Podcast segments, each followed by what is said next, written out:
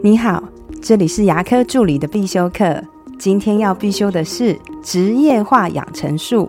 为什么牙科助理上班需要化妆？身为助理的你会要求自己带妆上班吗？那身为管理者的你会要求助理们化妆吗？我自己以前也是属于这种比较自然派的人，我觉得自然就是美啦，应该要多看一下我的内在跟能力啊，干嘛要在意这些化不化妆的事情？我甚至懒到连眉毛长出来的杂毛都懒得修诶。直到有一天，我听了一段演讲，里面是阐述有一位女性作家杨澜，她说了一句话，她说：“没有人有义务透过连你都毫不在意的外表，去发现你优秀的内在。”听完这句话以后，我非常的惭愧。原来我以前一直强调自然的人，有时候反而是对别人的一种不尊重。于是我就发现，大部分的牙科人啊，都比较专注在自己的内在，而忽略了自己的外表。在职场上，自己的精神面貌给人家端庄得体，其实就是一种尊重别人的表现。我们换个场景好了，当我们去银行要办事情，看到有一位化淡妆的女性，绝对会比一个不修边幅、肤色蜡黄，而且还出油的素颜女子。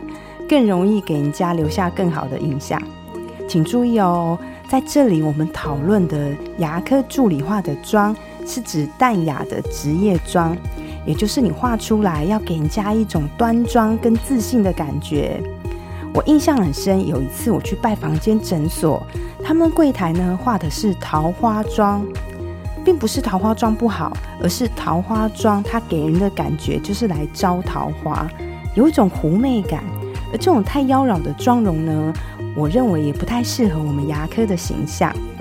适合牙科的职业妆呢，我个人建议不要在眼妆上面下太多的功夫，也也意思就是不建议刻意的嫁接睫毛，也不用把睫毛刷得太浓太翘，不用把眼线画得很粗，最好也不要带角膜的变色片。虽然以上这么做会显得眼睛炯炯有神。但是在我们牙科上班，不需要比谁的眼睛看起来比较有神、比较大，而且这样子画起来是真的很不自然。化妆的最高境界就是看不出来你画了哪里，但就觉得你有种天生丽质的高级感，让自己变得优秀。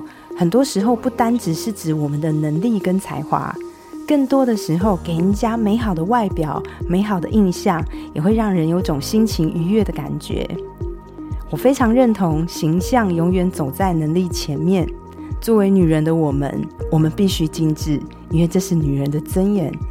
今天我分享的内容就到这边。如果你对今天的内容觉得有帮助的话，请帮我下载下来，或是分享出去，让更多人听到。如果你对牙科管理、自费咨询、助理的培训有任何问题，也欢迎留言给我，或者是在。荣誉牙体技术所的粉丝专业也可以找到我，那我们下次再见了，拜拜。